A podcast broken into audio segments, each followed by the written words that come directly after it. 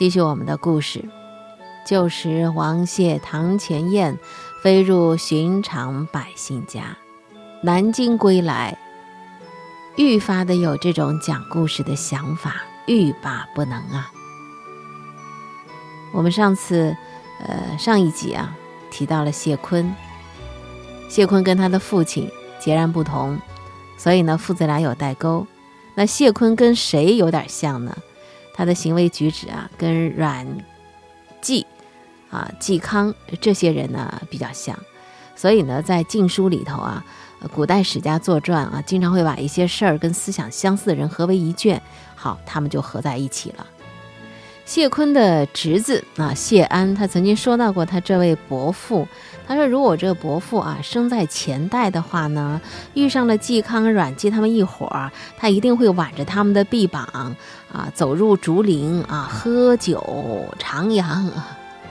如果历史啊真的有能够有这种穿越的话啊，那么竹林七贤就不是七贤了，就有可能是八贤了。确实，谢坤和阮籍都有一个比较相似的风流韵事。阮籍呢，她的隔壁邻居家的少妇啊，颇有几分姿色，跟她的丈夫开了一个小酒馆儿，就像当年卓文君那样亲自当炉沽酒。阮籍呢，就经常去光顾，喝醉了呢，就在她身边的床上睡觉。她的丈夫开始的时候就不免生疑，后来一看，阮籍这个人吧，虽然放荡不羁，但是没什么不轨之举，也就释然了。谢坤更好，呃，他呢恰巧也有这样的一位芳龄啊，是一位临窗而知的漂亮姑娘。谢坤有一次呢就在窗口挑逗人家，冷不防被一个飞梭打了个正着，当场掉了两颗门牙，这个事儿就传为笑谈了。但是谢坤本人，哎，他毫不介意啊，他也不像那个姑娘计较这两颗牙齿，还悠然自得地说。折齿算什么？又不妨碍我笑歌。这两个人无视礼法，有这样的个相似的地方。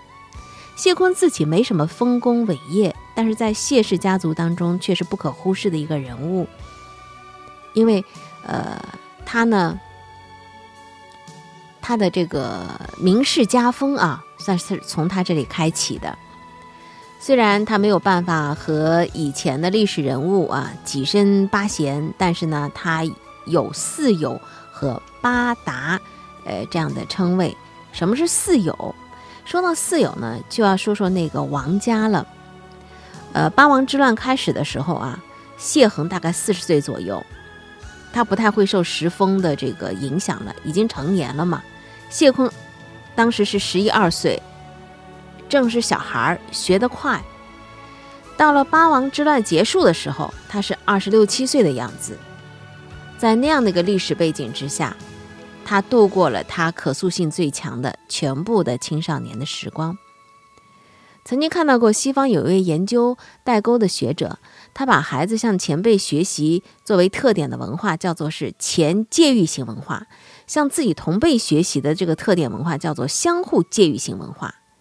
那么谢坤的父亲谢衡，他传授儒经，讲礼制，儿子呢没跟他学到啥东西，他也拿他儿子没办法啊，就像贾政拿贾宝玉毫无办法是一样。当家教和新朝发生冲突的时候，家教往往是要败北的，所以呢，父和子都在大喊着代沟。谢坤，他原来是一个很聪明的孩子啊，他记性又好，悟性又强，他。听那些名士们谈什么老庄易啊，这些玄学，他很快就能够侃侃而谈。呃，现在呢，我们要说到那个竹尾了。我在上两期当中我们说到过啊，说刘岱后面来解释什么是竹尾。这个竹字呢，上面是一个鹿啊，梅花鹿的鹿，鹿字头，呃，底下呢，鹿的下面呢，它是一个主，主人的主，这个字呢读主。主委是什么呢？主委是呃是谁手里拿的？那个叫王岩的。王岩当时啊，呃是士林公认的风流领袖，在朝廷上呢也是达官贵人，一直做到太尉。太尉是什么？最高军政长官，也曾经当过统帅大军的元帅。虽然他当的是一个全军覆没的元帅啊，所以他也落得个清谈误国的这个千古责难。这个王岩这个人呢，他也是琅琊王氏的子弟。嗯，他呢，呃，是这个大名鼎鼎的王导和王纯的族兄。王岩长得标致啊，气质又好，有琼林玉树的称谓，意思是说他高出风尘之表。他非常善于清谈，偶有不当之处呢，就随口更正。所以人称是口中雌黄。他清谈的时候呢，就手里拿着那个竹苇，竹苇那个柄啊是个玉柄，洁白光泽，跟他的手是一样颜色的，没有办法分别。竹苇据说是一种叫做主的大鹿的尾巴，他在群鹿行动的时候呢，他会指挥方向。所以呢，那些名士清谈的时候拿的这个竹苇啊，啊就这样摇着。搭着，呃，有点像树叶，呃，又有点像蒲扇啊，两边是平行的，底部呢是平直的，还装有那个白玉啊、象牙这样的个柄。这个竹尾呢是一种象征，既是象征清谈玄学，又是象征高门贵胄，所以在南朝的时候就有这样的说辞，说竹尾扇是王谢家物。你看，在这个小小的一个物件之上，就凝聚着两晋南朝的这个所谓的啊精神领域的这种光芒了。那么当时的一些年轻人呢，纷纷就效法王岩的呃打扮啊举止，所以这种浮华虚浮的风气是大行于世。谢坤当然是其中的一个。王岩呢，他有一个弟弟叫王成。这个王成呢，有一次出任荆州刺史，朝廷官员在郊外为他饯行。这个时候，他突然看到一棵大树上有个喜鹊窝，异想天开，脱掉官服，爬上树顶，把小喜鹊拿下来玩儿。那个神情啊，天真的就像个孩子一样。据说他到任之后呢，每天是日夜纵酒，不理政务。啊，就是这号人物啊，都是这样的人物。就当时这种风气，清谈嘛。那么谢坤跟他的同辈的人啊，呃，比较相友善，有四个。这四个人呢，是以青年名士彼此标榜的，追随着那两位王氏兄弟，号称是他们的四友，就这王氏兄弟的四友。类似于像以前的，嗯，什么民国四少啊，什么京城四少啊，类似于这样的一种说法。那么这种同辈之间的诱惑力，当然比他父亲对他的影响力说教要大得多了。王岩、王成啊，又有高位啊，被称为是一世龙门啊。一些年轻人经过他的品。品评啊，评论啊，品鉴，好像一下就身价十倍了，摇身就成龙了，所以叫一世龙门。所以呢，谢坤的这个仕途，当然也得力于这两位王氏兄弟的赏识和提拔。还有一个事情也是值得注意的，就是王氏这两位兄弟对后世王氏子弟的影响，反而不如他对那些谢氏子弟的影响来的深远。当然，谢氏子弟呢，肯定。啊，少不了这个中介，就是谢坤啊，这个当中的衔接的人。那么和谢坤平辈的还有八达。给谢坤最大知名度的是王岩，直接提拔他登上仕途的，就是那位八王之乱残局的最后的收拾的人——东海王司马越。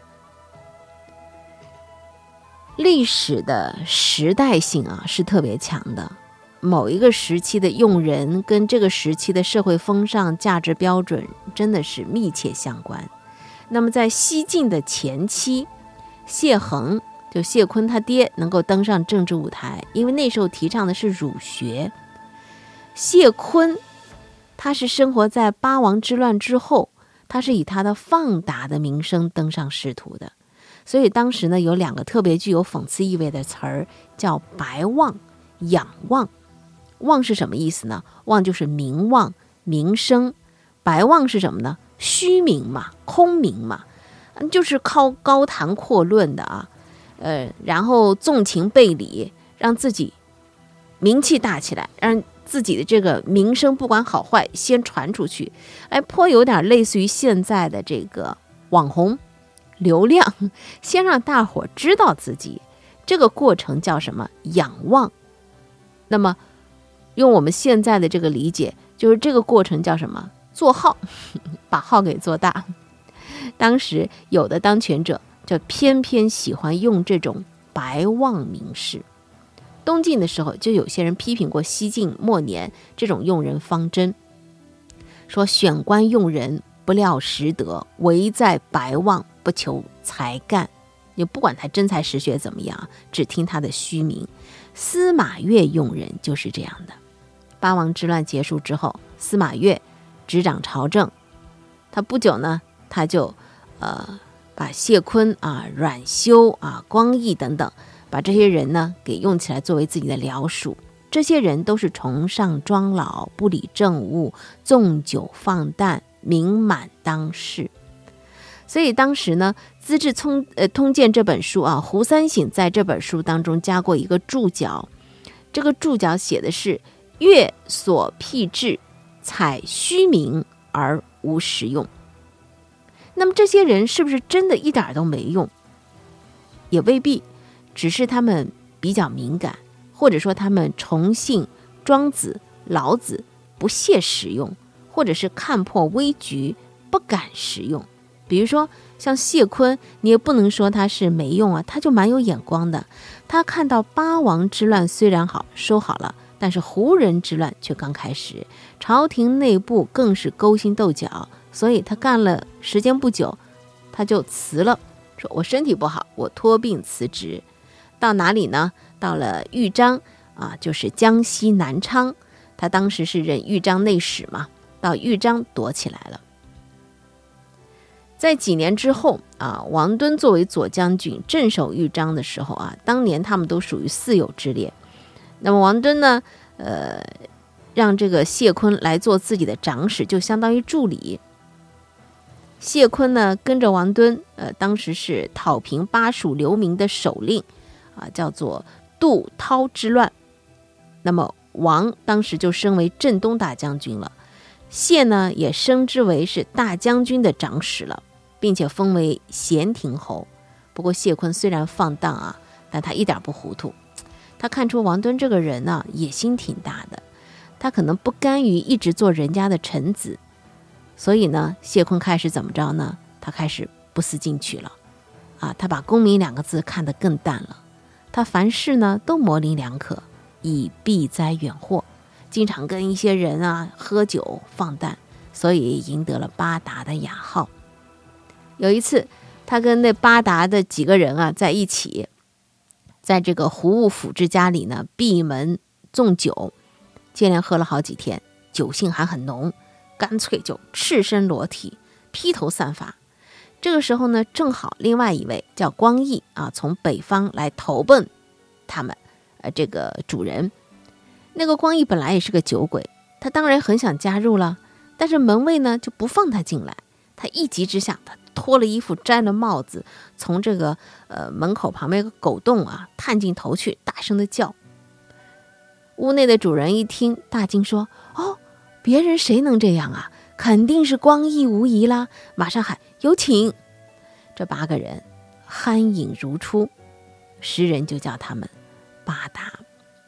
所谓的达，就是精神上达到庄老的玄远境界。行为上纵情背礼，狂诞不羁。当时啊，也奇怪了，呃，从容为高妙，放荡为达士啊。所以通俗点讲呢，达就是放荡啊。这个八个八个人各自都有自己的一本放荡账。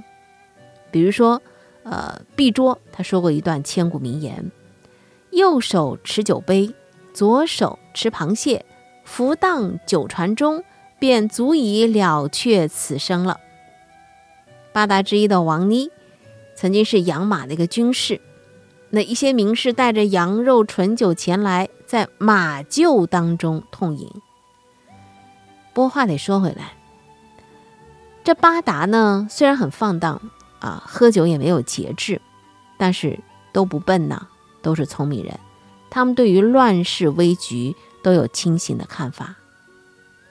足以看到他们在放荡的这个行为的背后，可能也实在有着不得不这样做的苦衷。在禁书当中啊，史官就评论他们说：“相比非礼，尊呼达生，秋水扬波，春云敛映。”说他们呃自由自在，就像水波一样；舒卷自如，就像云朵一样。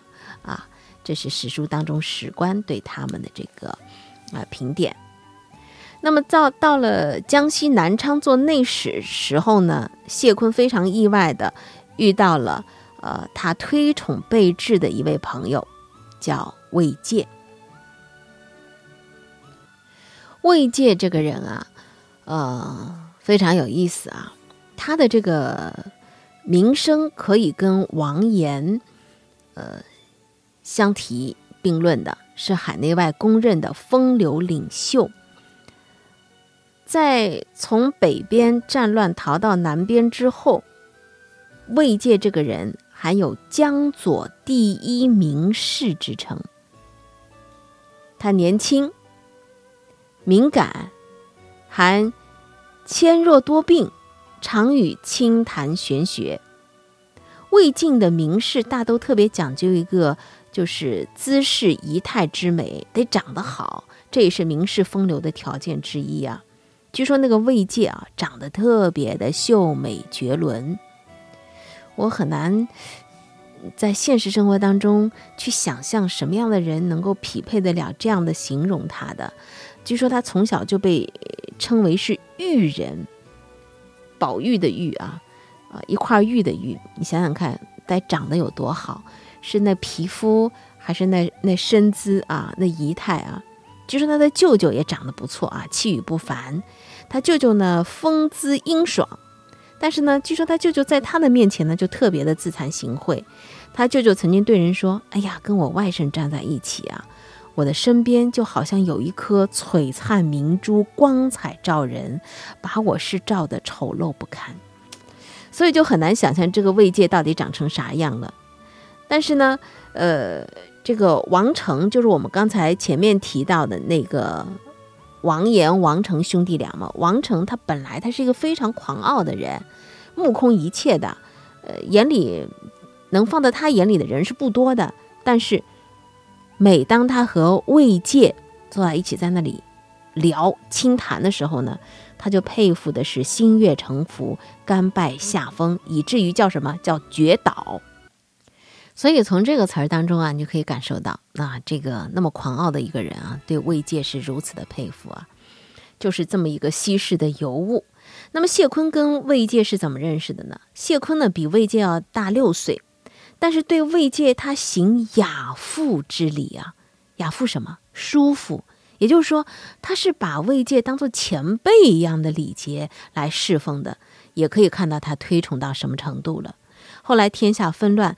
各奔东西，啊，中朝名士是风流云散，两个人从此就是音信杳然了。那么魏建呢，在北方，他看到天下好像没有丝毫好转的迹象，就带着自己的老母亲南渡避乱，临别，跟在朝廷做官的哥哥告别啊，勉励哥哥，尽瘁国事。这时候呢，他就准备登舟出发了。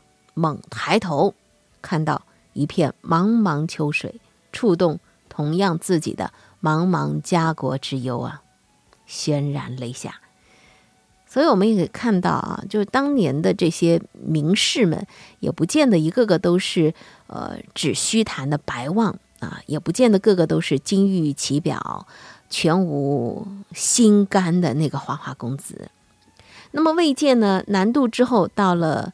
豫章，江西南昌，打算投奔王敦去的，没想到在那儿呢遇到了谢坤了，久别重逢啊，所以喜出望外啊，见了面呢，三句不离本行，轻谈会友，两人连夜就在那里聊聊了个通宵达旦。这魏界是才子，才子多病，据说这一次通宵达旦的长谈呢，引发了他的旧病了。那大将军啊，王敦虽然被晾在一边插不进嘴，但他听得也入了个迷，因为他原来也是一个主委名士嘛。事后，这个王敦呢，对这番长夜之谈还做了一个很有名的评论，说。昔日王弼在北方清谈，声如美金，铿锵悦耳。今日魏介在江南玄言，清音婉转，犹如玉振。一度中断的微妙旋理，终于又接续起来了。意思是说呢，没想到在这么纷扰的永嘉年头，我又听到了这么令人神往的正史之音啊！呃，我们从他这个评论当中可以看出，就是那个玄谈风气，正史。以来的又开始在江左流播开来了。魏建呢是很聪明，也是聪明人，他也看出来了，那个叫王敦的啊，野心勃勃，同时呢又有重兵在握，他就避免呃会有这个祸事上身啊，所以呢江西南昌这地方不能久留啊，他就辞别了王敦，到了建康。建康那个时候啊，就是东晋还没有建立，所以还没有成为首都。健康就是现在南京嘛，那么健康的那些士人们也久闻他的大名，啊，也特别想看他的绰约风采，为了一睹而后快，所以都集中在街头。据说啊，道路两旁啊，像两堵人墙一样围了个水泄不通，就像现在的狂热的青年男女围观啊影星啊歌星啊一样。慰藉。终于来了，他不得不向夹道的看他的人、等他的人挥手致意，和邂逅相见的熟人寒暄几句，加上一路的风尘劳顿，再加上那一天晚上啊彻夜长谈的疲累，身体本来就弱，从此一病不起了。结果他就死在了健康，只有二十七岁。他那个金声玉振般的清谈啊，早就消失了，只为后人留下了一个非常浪漫色彩的典故，叫“看杀未戒”，因为太标志了，被看死了。这是不是长得好看也有罪过啊？伤害的是自己啊！那这个噩耗呢，很快就传到了江西南昌豫章啊。那个时候是呃农历的六月下旬。南方是骄阳似火的盛夏季节，谢坤听了之后，冒着酷暑，星夜奔赴健康，向他的养父做最后的诀别。在出葬的时候呢，他就像啊失去了自己的长辈一样啊，亲人一样放声痛哭。边上就有人问问他：“你为什么如此悲伤？”他说。栋梁折啦，哲人凋零啦，怎能不让人悲痛欲绝？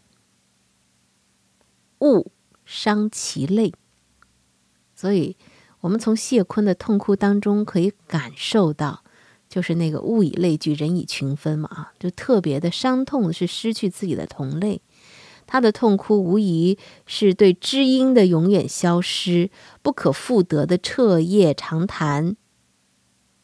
谢坤啊，就是这样，在当时那个时风之下，在他的身边的朋友啊，提携他的人，以及引领他的人，呃，这种风气之下，相互影响之下，他成了一个主委名士，成为一个放荡达士，一步一步就离他的父亲越来越远了，那么代沟就越来越深了，他的父亲对他也越来越无能为力了。好，今天的故事我们就说到这儿。